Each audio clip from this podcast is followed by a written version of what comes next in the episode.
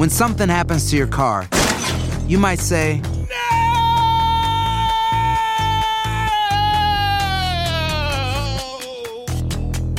My car. but what you really need to say is something that can actually help. Like a good neighbor, State Farm is there. And just like that, State Farm is there to help you file your claim right on the State Farm mobile app. So just remember, like a good neighbor, State Farm is there. State Farm, Bloomington, Illinois. ¿No se merece tu familia lo mejor? Entonces, ¿por qué no los mejores huevos? Ahora, Egglands Best están disponibles en deliciosas opciones. Huevos clásicos, de gallina libre de jaula y orgánicos de Egglands, que ofrecen un sabor más delicioso y fresco de granja que le encantará a tu familia. En comparación con los huevos ordinarios, Egglands Best contiene la mejor nutrición como 6 veces más vitamina D, 10 veces más vitamina E y el doble de omega 3 y B12. Solo Egglands Best. Mejor sabor, mejor nutrición, mejores huevos. Visita egglandsbest.com para más información. ¿Quieres regalar más que flores este Día de las Madres? The Home Depot te da una idea. Pasa más tiempo con mamá plantando flores coloridas, con macetas y tierra de primera calidad para realzar su jardín. Así sentirá que es su día todos los días. Llévate tierra para macetas Bigoro por solo $8.97 y crece plantas fuertes y saludables dentro y fuera de casa. Recoge en tienda y sigue cultivando más momentos con mamá en The Home Depot. Haces más, logras más. Más detalles en homedepot.com diagonal delivery. Dicen que traigo la suerte a todo el que está a mi lado. Y esa es mi mala fortuna. Basada en el clásico de Juan Rulfo, llega Univisión, El Gallo de Oro. Supongamos que la caponera puede inclinar la suerte a quien ella quiera. ¿Estás tardando en conquistarla? Con Lucero, José Ron y Plutarco Asa. Este gallo está cambiando la vida. En una historia legendaria de amor y azar. No trates de cambiarme, no lo vas a lograr. El Gallo de Oro, gran estreno miércoles 8 de mayo a las 9 por Univisión. Advertencia. Este programa contiene casos de crimen, apariciones, misterio, conspiración y violencia. El contenido de estas piezas puede ser sensible para algunos miembros del público. Aconsejamos discreción.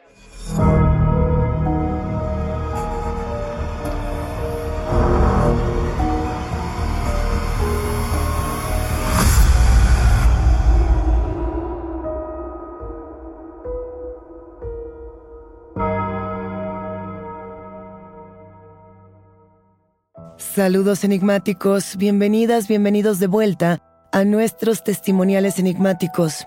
Este episodio trata absolutamente de ustedes, de sus historias y de aquello que quizá no se atrevían a contar en otro sitio. No se olviden de seguirnos en nuestras redes sociales y también de que pueden ponerse en contacto con nosotros para contarnos sus historias a través de Instagram, Facebook o enviando un correo a enigmas.univision.net. Recuerden que pueden escucharnos a través de la app de Euforia, en la página de YouTube de Euforia Podcast o donde sea que escuchen sus podcasts. Y no, no se olviden de suscribirse o de seguir el show para que no se pierdan ni un suspiro. Enigmáticos, yo pienso que en todas las comunidades hay un vecino siniestro. ¿Ustedes son el vecino extraño? Luisa, ¿tú eres el vecino extraño?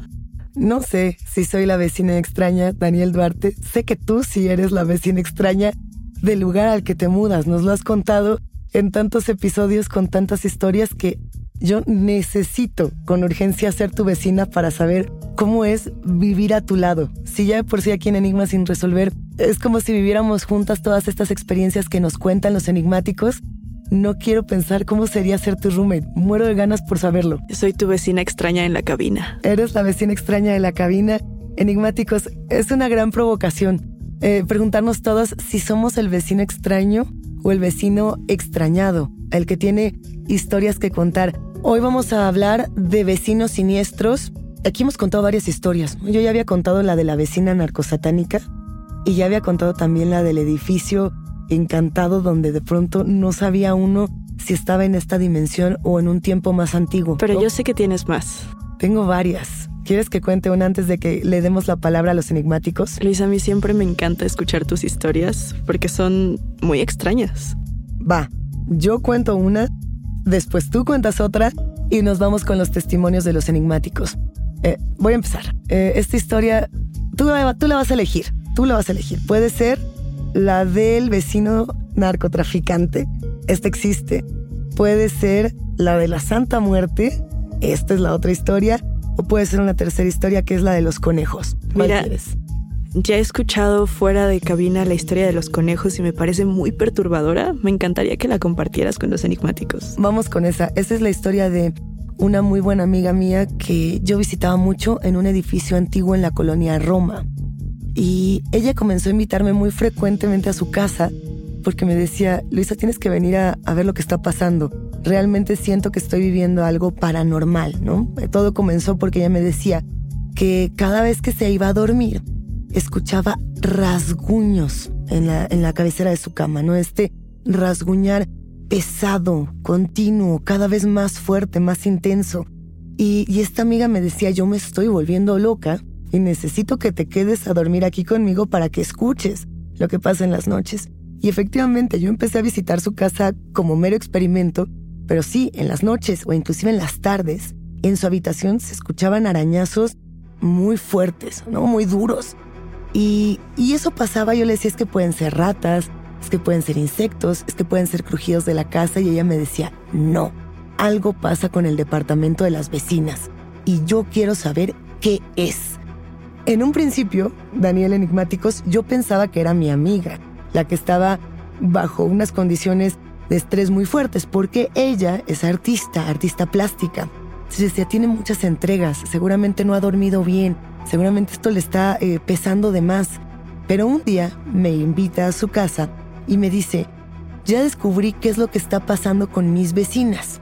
Entonces me cuenta que tiene en el departamento junto a ella a dos vecinas mujeres, adultas, no diría que eran adultas mayores, pero sí, vaya, superaban los 60 años, ¿no?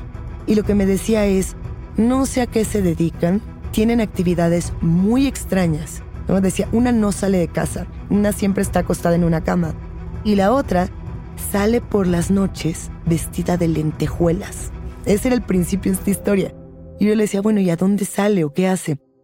Y ella me decía, yo no sé, yo no sé a dónde se va, pero sale con un abrigo, sale vestida con estos trajes de lentejuelas y siempre carga bolsas negras de basura.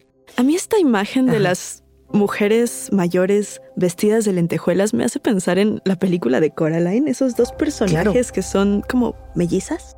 Sí, sí, sí.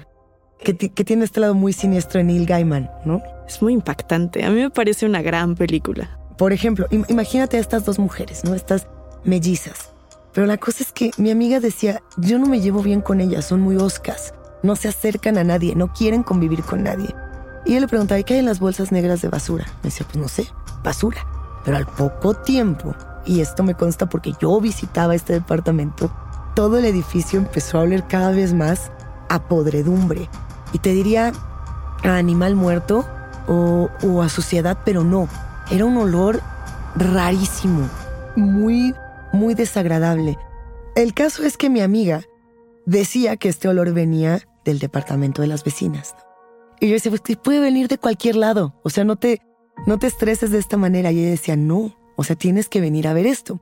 Entonces, una tarde me invita a su departamento y, y estos edificios, bueno, este, estos departamentos tenían un cubo de luz que dividía las casas. Entonces, si uno se plantaba frente al lavaplatos y se asomaba por la ventana, podía ver el lavaplatos del departamento enfrente, es decir, del departamento de las vecinas a través del cubo de luz. Entonces me dice, quiero que te plantes aquí, que te asomes a la cocina de la vecina y me digas, ¿qué ves? Y yo lo que empecé a ver, y, y no daba crédito, y es real, y esta amiga también lo cuenta mucho, eran montículos de, de piel, de carne, de huesos en todos los rincones como de, de, del edificio, del departamento más bien, que eran de conejo. Y no que solo ello. justo esto me recuerda de nuevo a las mellizas de Coraline Exacto. que disecaban a todos sus perros. Exacto. Pero ahora imagínate aquí, no los disecaban, se los comían. No. Entonces, lo que pasaba en este departamento es que tenían cientos de conejos reproduciéndose todo el tiempo. Hay que recordar cuántas crías puede tener un conejo. Es un nivel altísimo, reproduciéndose constantemente sobre sus heces, sobre sus cadáveres, sobre la podredumbre. Estas dos mujeres desollando a los conejos y comiéndoselos para sobrevivir, ¿no? Y, y bueno, pues los vecinos encontraron en estas bolsas negras de basura los cadáveres de los conejos encontraron un montón de piel, encontraron en el departamento al interior una pues una situación lamentable donde no se podía vivir y tuvieron que llamar a protección animal, a todas las autoridades sanitarias correspondientes para que desalojaran a estas vecinas, ¿no? Que eran unas vecinas que al parecer llevaban toda su vida viviendo en esta colonia. Y el momento extraño o paranormal, si todo esto no les parece rarísimo, atípico, tiene que ver, Daniel, con que en algún punto dicen que las desalojan, que la primera vecina sale caminando, eh, llorando, jalones, etc. Pero lo que se cuenta es que a la segunda, cuando la sacan en una camilla, la que no podía levantarse de la cama, los conejos que vivían ahí le brincaban encima como para protegerla de, de los camilleros que querían llevársela de su casa. Un poco como si los conejos estuvieran conscientes de lo que estaba ocurriendo con esta situación y de una u otra manera quisieran salvar a estas mujeres de su autodestrucción, pero también del destino extraño que les esperaba. A mí se me hace una historia rarísima. Yo no sé qué haría con vecinos así. Es que imaginarse el cuadro completo es muy perturbador, es muy, muy fuerte.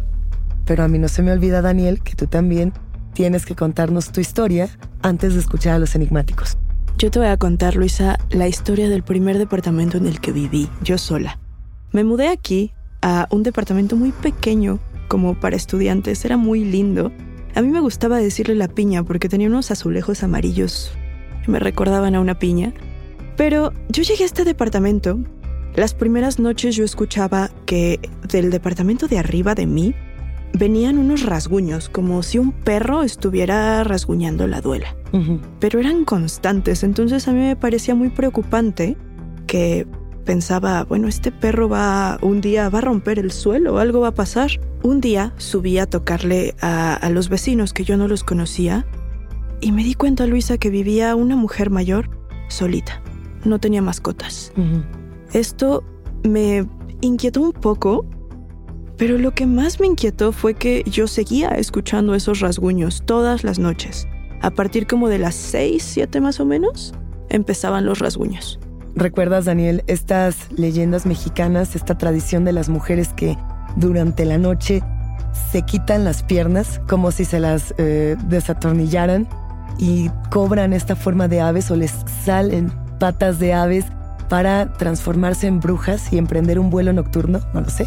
Que justamente Amaranta Monterrubio nos vino a platicar de leyendas de brujas y habló de estas mujeres. A mí me parecía cómico, pero también aterrador imaginarme a esta mujer mayor que se veía muy tierna, muy quietecita, rasguñando ella misma el suelo. Pero estos no son los únicos vecinos extraños que tenemos. Vamos a escuchar las historias que nos mandaron. Porque tenemos tres testimonios. El primero nos habla de un fallecimiento inesperado que se relaciona con la aparición de una vecina. El segundo de dos jóvenes, dos vecinos que se pierden en un bosque. Y el tercero habla de un aplauso que tiene una aparición muy siniestra acompañándole. ¿Qué te parece, Daniel, si comenzamos con la historia de Lu? Hola, yo soy Lu Salinas y les voy a contar mi historia paranormal. Afortunada o desafortunadamente, eh, yo nunca he visto algo, eh, ya sea espectro, eh, quizás sí sombras, ¿no? Estas cuestiones que se refieren como shadow people. Pero bueno, no ha pasado de ahí. Por allá del 2003-2004, yo salía con una chica que era como muy sensible. Ella a veces se hacía llamar eh, medium o algo por el estilo, ¿no? y pues veía cosas y de repente me contaba que podía pues platicar con pues con espíritus, ¿no? Con espíritus de gente muerta. Eh, fantasmas quizá, no sé, hay unas categorías muy interesantes por ahí. Bueno, total que una, una tarde fuimos a, a casa de mi mamá, estaba la casa sola, ya saben, era el tema del DVD eh, and chill en aquellos años, hace, hace ya 20 prácticamente. Y en la sala de mi mamá eh, la sala es, como extraña porque es, es, un, está como diseñada en un desnivel y tiene un techo muy, muy, muy, muy alto. Es, es prácticamente el alto de toda la casa. No sé cuántos metros serán, quizá unos eh, entre 6 y 8 más o menos. Eh, entonces esta, esta sala da a, un, eh, a una ventana interna que pertenece a un cuarto de... a un estudio, ¿no? Es una ventana muy chiquita que tiene unos, unos barrotes. Entonces, bueno, estábamos en, lo nuestro, íbamos a, ver una película, este, porque ahí tenían, mis papás tenían ahí como un, proyector. Eh, estábamos platicando, sirviendo las, las papitas y el refresco y toda esta cuestión, y de repente ella, de la nada, voltea hacia esta ventana interna y se queda paralizada, súper congelada, con la mirada fija, súper fría, y de pronto empieza a llorar, muy, muy, muy asustada. Sin poderme decir nada, se levanta y se va hacia la zona del comedor y la cocina, ¿no? De ahí de casa de mi mamá. Entonces le pregunté qué, tenía. Eh, y pues ya que pudo irse reincorporando, además de que estaba muy agitada, estaba respirando muy rápido, me dijo que había visto a una, a una señora en esa ventana, viéndola, muy pálida, vestida de blanco, como con un camisón o o pijama, eh, igual blanco o color crema más o menos, eh, con ojos claros y cabello corto hasta la quijada. Yo me quedé pasmado. De repente nos asustó el teléfono, el teléfono fijo de la casa sonó. Y era mi mamá, avisándome que esa misma tarde llegaría, pues, más hacia la madrugada, ¿no? Llegaría tarde a la casa porque había fallecido la vecina justo de la casa de al lado. Ya tenía unas horas de fallecida y pues mi mamá iba a estar presente en el velorio. En ese momento empecé a atar todos los cabos rápidamente y le pregunté a esta chica más, más detalles y me dijo que la señora esta a la que vio en la ventana le dijo que no le molestaba que mi hermano tocara la batería y que ensayáramos ahí, en esa sala, con nuestras bandas. De pronto, un inmenso e intenso escalofrío me petrificó, justo como el que estoy teniendo ahorita, que se los estoy contando. Desde la nuca hasta los talones. En ese momento comprendí que aquella señora que había visto era mi querida vecina. ¿Te preocupas por tu familia? Entonces, ¿por qué darles solo huevos ordinarios cuando pueden disfrutar de lo mejor? Eggland's Best, los únicos huevos con ese delicioso sabor fresco de granja, además de la mejor nutrición, como 6 veces más vitamina D, 10 veces más vitamina E y 25% menos de grasa saturada que los huevos regulares, además de muchos otros nutrientes importantes. Así que, dales los mejores huevos. Eggland's Best, mejor sabor, mejor nutrición, mejores huevos. ¿Quieres regalar más que flores este Día de las Madres? The Home Depot te da una idea. Pasa más tiempo con mamá plantando flores coloridas, con macetas y tierra de primera calidad para realzar su jardín. Así sentirá que es su día todos los días. Llévate tierra para macetas Bigoro por solo $8.97 y crece plantas fuertes y saludables dentro y fuera de casa. Recoge en tienda y sigue cultivando más momentos con mamá en The Home Depot. Haces más, logras más. Más detalles en homedepot.com diagonal delivery. Dicen que traigo la suerte a todo el que está a mi lado. Y esa es mi mala fortuna. Basada en el clásico de Juan Rulfo, llega Univisión, El Gallo de Oro. Supongamos que la caponera puede inclinar la suerte a quien ella quiera. ¿Estás tardando en conquistarla? Con Lucero, José Ron y Plutarco Asa. Este gallo está cambiando la vida. En una historia legendaria de amor y azar. No trates de cambiarme, no lo vas a lograr. El Gallo de Oro, gran estreno miércoles 8 de mayo a las 9 por Univisión. No respires. Estás escuchando Enigma sin resolver.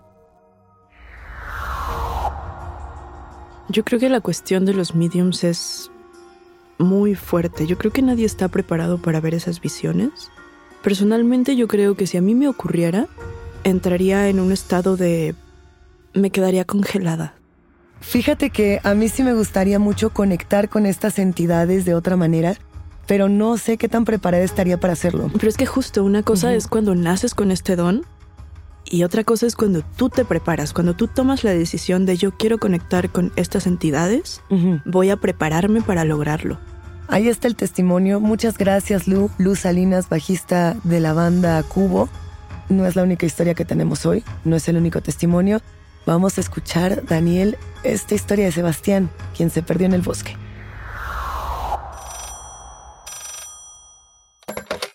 Saludos Luisa, saludos enigmáticos. Me llamo Sebastián. Bueno, pues cuando era adolescente vivía en un vecindario bien tranquilo, así como estaba rodeado de un bosque súper espeso.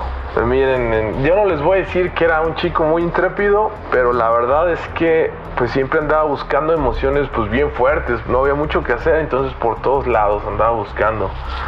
Y estaba padrísimo porque mi vecina, en ese entonces que habremos tenido 14 o 15 años, mi vecina María, de mi misma edad, pues salíamos y compartíamos la misma pasión, pues por, por la emoción, por la adrenalina. Pero bueno, un, un, día pues bastante tormentoso, bastante oscuro, mm, de esos pues que ni quiere salir de la cama. Los dos pensamos que era excelente día para aventurarnos en el bosque, para, pues queríamos experimentar algo emocionante. Pero bueno, ese día en realidad siento que fue idea de María, porque ella tenía muchas ganas de hacer una fogata y en realidad pues sus papás nunca le dijeron que pues era buena idea hacer una fogata, pues, así que en realidad nunca le dieron permiso. Pero bueno, aquel día pensamos que era, el, era nuestro día, entonces nos armamos con unas linternas, y pues lo que en ese entonces pensábamos que era valentía. Nos metimos al bosque, un bosque con árboles retorcidos, un bosque bien oscuro. Pero bueno, mientras avanzábamos, en, en aquel momento sentíamos, pues sí, yo la verdad siento que había una presencia maligna, una presencia maligna que nos observaba. O sea, yo lo sentía, estoy seguro que mi amiga María también lo sentía, pero bueno, en el momento yo creo que por la emoción decidimos ignorarlo y continuar. No sé si alguno de ustedes alguna vez haya sentido esa sensación como de ser observado, pero bueno, algo sentíamos que, nos veía por las ramas. Poco a poco pues nos íbamos alejando de la seguridad, de la tranquilidad del vecindario.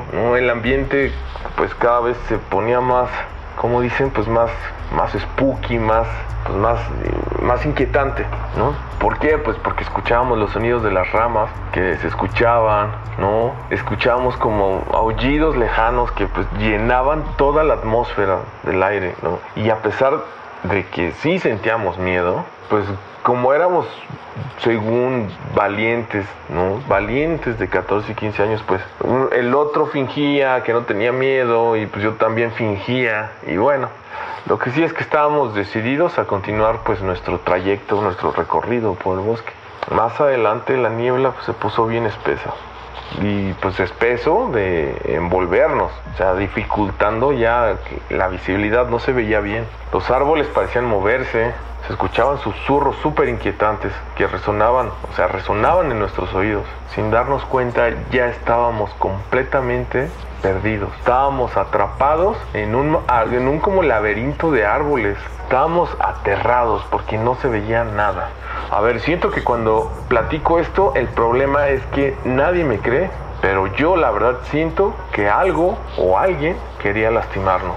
Y siento que no tanto a mí, yo estaba más preocupado por María. Esto te lo digo, esto se los cuento porque pues la familia de la familia de María pues era muy era como muy religiosa, tenía cosas raras en su casa. O sea, a mí me sacaban de onda, me inquietaban, pero pues no sé, no sé, no sé, hasta la fecha de hoy no sé si si estaba relacionado con eso. Pero bueno, en ese momento lo que realmente me dio miedo, que escuché algo entre la niebla, escuché algo que, que jadeaba y les puedo jurar que esto no era un animal.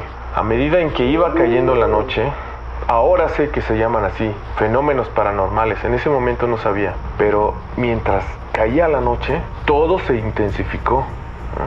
O sea, parecían, parecía que nos rodeaban figuras fantasmales que aparecían y desaparecían entre los árboles. Se escuchaban susurros escalofriantes. María y yo nos aferramos el uno al otro. Estábamos súper temerosos de lo que pudiera pasar. No podíamos fingir que estábamos completamente asustados, completamente en pánico.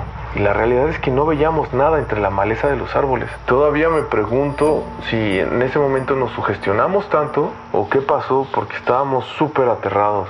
Desesperados ya por encontrar el regreso, vimos como una, una cabaña, una, una casita, una choza. Estaba un poco oculta entre la maleza y aunque esta cabaña parecía pues abandonada y horrible, pues decidimos refugiarnos un momento porque estábamos súper espantados. Pues la verdad queríamos, o sea, esperábamos encontrar que alguien o que algo nos ayudara para regresar. En ese entonces, pues mm, María y yo decidimos quedarnos solo un rato en la cabaña, pues no sabíamos qué hacer. Sentíamos que estábamos muy alejados de nuestras casas, que estábamos pues completamente perdidos. Al cabo de unas horas, una mujer entró en la cabaña. Era una mujer mayor. Les juro que parecía que ella y María se conocían, lo puedo jurar. Le vi la cara a María, vi que la reconoció. Las dos fingieron que no se conocían. La mujer se ofreció para pues, regresarnos al camino que nos llevaba a la casa. No entendí bien qué pasó después de ese día. María se fue callada todo el camino de regreso. Mi corazón latía súper fuerte. Yo no sé, eh, yo no sé ni cómo se sentía ella. En todo el camino de regreso ella no me miró, no me volteó a ver. Desgraciadamente ya no, ya no, ya no volvió a hablarme después de ese día. A la fecha, al día de hoy, tengo mis sospechas de, de qué pudo haber pasado. O sea, nunca lo sabré con certeza, pero siempre recordaré el rostro de mi amiga cuando vio a esa señora. Sí, sí, sí, es una historia de susto, es una historia de espanto, pero creo que es una historia triste porque en realidad perdí a una amiga, nunca supe qué pasó con María. De un día a otro se mudaron ¿no? de la casa en donde vivíamos y nunca más supe de ella. De entrada el bosque siempre es un lugar que está lleno de misticismo, ¿no? Yo pensaría que aquí no queda muy claro si esto es una historia paranormal o no. Definitivamente es muy inquietante. Pero yo volvería a los susurros. Eso creo que no se puede escapar de lo paranormal. E, es lo que comentábamos en algún momento, ¿no? De esta historia, el momento en la niebla donde se escuchan esos jadeos, es cuando uno dice, bueno, no sé qué está pasando. No sé si hay una persona o una criatura que me está observando a lo lejos. Yo no sé si esta persona o esta criatura tiene que ver con la mujer que finalmente los regresa al, vecindario, que los regresa al camino para, para volver a casa. Y, quién sabe cómo está relacionado con María, ¿no? Que finalmente ahí hay un misterio, un enigma que me parece digno de resolverse, ¿no? ¿Qué es lo que pasó con esta vecina, que era una joven muy religiosa, que al parecer tenía mucha iconografía en su casa? Es lo que alcanzamos a entender de una historia que es, eh, pues sí, tal cual, ¿no? Muy confusa, muy enigmática como tal, ¿no? Eh, me parece que es muy interesante este testimonio de Sebastián porque finalmente estas historias de horror que vivimos con los vecinos o en, o en zonas tan inhóspitas como puede ser un bosque que nos dan la bienvenida de una manera muy complicada, siempre son así, ¿no? Siempre son como muy misteriosas, como estar perdido en un laberinto que da vueltas. Creo que algo que hay que resaltar de esto que comentas, Luisa, es que cuando te sientes observado, normalmente puedes es, como un mecanismo extraño que no sé explicar del todo, pero cuando te sientes observado desde atrás, como que tu espalda, tu piel, no sé qué sea, pueden sentir a qué distancia te observan. Yo creo que esa percepción se puede perder muy fácilmente en el bosque, lleno de árboles, de neblina y en la oscuridad absoluta. Y mira, qué curioso, porque el siguiente testimonio precisamente va de eso. Vamos a escuchar el testimonio de Juliana.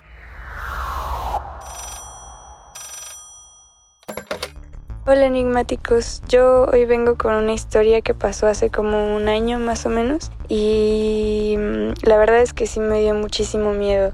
Eh, empezó un día en la noche cuando quería sacar a mi perrita que hiciera del baño, pero mm, di como una o dos vueltas a la cuadra y no hacía nada, como que solo se me quedaba viendo y yo ya, ya la verdad es que ya me quería regresar a mi casa y estaba un poco bajoneada pero me esperé un ratito y luego regresé La cosa fue que cuando regresé me quedé pensando como si sí quería o no eh, entrar a mi casa para no tener que salir de nuevo y hacer todo el recorrido. Entonces me quedé ahí pensando. La cosa fue que escuché un ruido así súper fuerte y me asusté un buen porque sentí como un escalofrío increíble. O sea, mis manos se pusieron frías, me congelé y como que sentí que me estaban llamando, pero cuando volteé, solo, o sea, volteé para arriba y en el primer piso estaba la ventana abierta y una viejita como de 80, 90 años que me estaba mirando súper fijamente con los ojos súper abiertos y una mirada súper penetrante que me asustó muchísimo pero no podía apartar la mirada, solo fue, fue súper impactante y mi estómago se hizo chiquito, fue horrible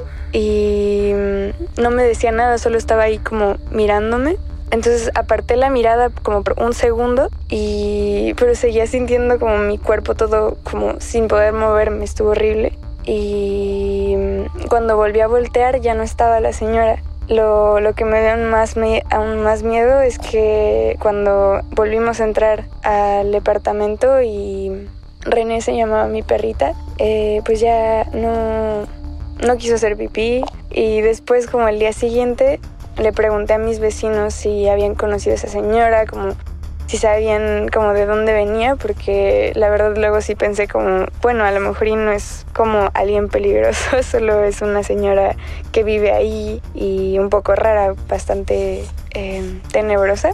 Pero me dijeron que no conocían a una señora así y que la verdad no, no sabían quién era, entonces pues eso me intrigó muchísimo y no la he vuelto a ver.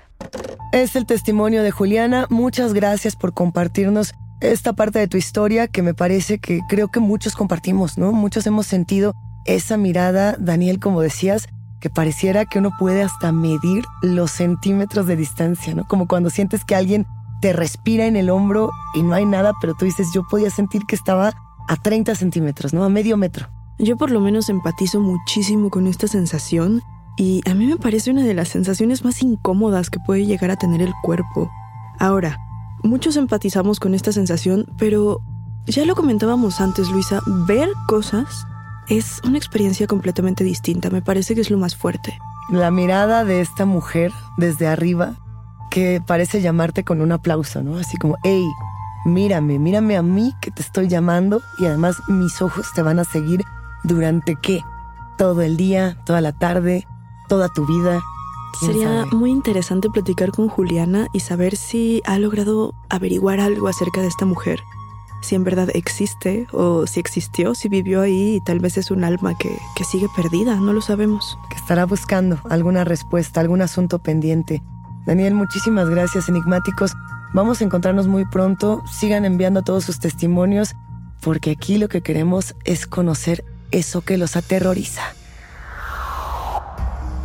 Hasta aquí llegamos con los testimonios, pero la invitación queda abierta para ustedes, quienes construyen este podcast, a que nos compartan sus voces en enigmas.univision.net y todas nuestras redes sociales. Recuerden que pueden escucharnos en la app de Euforia, la página de YouTube de Euforia Podcast o en donde sea que escuchen podcast. Denle follow o suscríbanse al show en donde sea que nos escuchen y así no se pierden ni un momento de enigma sin resolver. Yo soy Daniel Duarte. Y yo soy Luisa Iglesias. Y nos espantamos en el próximo episodio.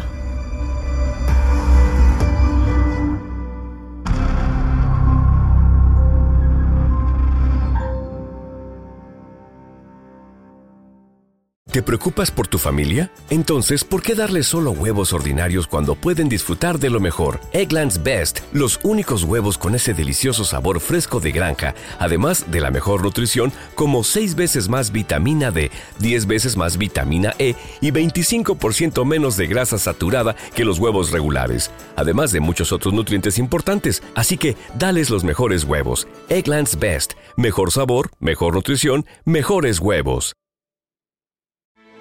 Grand Canyon University's RN to BSN online degree program makes earning your bachelor's in nursing possible. Balance online coursework with local in person clinicals to position yourself for potential leadership opportunities in the time you have from wherever you are, leaving room for what matters. Achieve your goals with your personalized plan and team behind you. Find your purpose at Grand Canyon University. Visit gcu.edu. ¿Quieres regalar más que flores este Día de las Madres? The Home Depot te da una idea. Pasa más tiempo con mamá plantando flores coloridas, con macetas y tierra de primera calidad para realzar su jardín. Así sentirá que es su día todos los días. Llévate tierra para macetas Bigoro por solo $8.97 y crece plantas fuertes y saludables dentro y fuera de casa. Recoge en tienda y sigue cultivando más momentos con mamá en The Home Depot. Haces más, logras más. Más detalles en homedepot.com diagonal delivery. Dicen que traigo la suerte a todo el que está a mi lado. Y esa es mi mala fortuna. Basada en el clásico de Juan Rulfo, llega Univisión, El Gallo de Oro. Supongamos que la caponera puede inclinar la suerte a quien ella quiera. ¿Estás tardando en conquistarla? Con Lucero, José Ron y Plutarco Asa. Este gallo está cambiando la vida. En una historia legendaria de amor y azar. No trates de cambiarme, no lo vas a lograr. El Gallo de Oro, gran estreno miércoles 8 de mayo a las 9 por Univisión.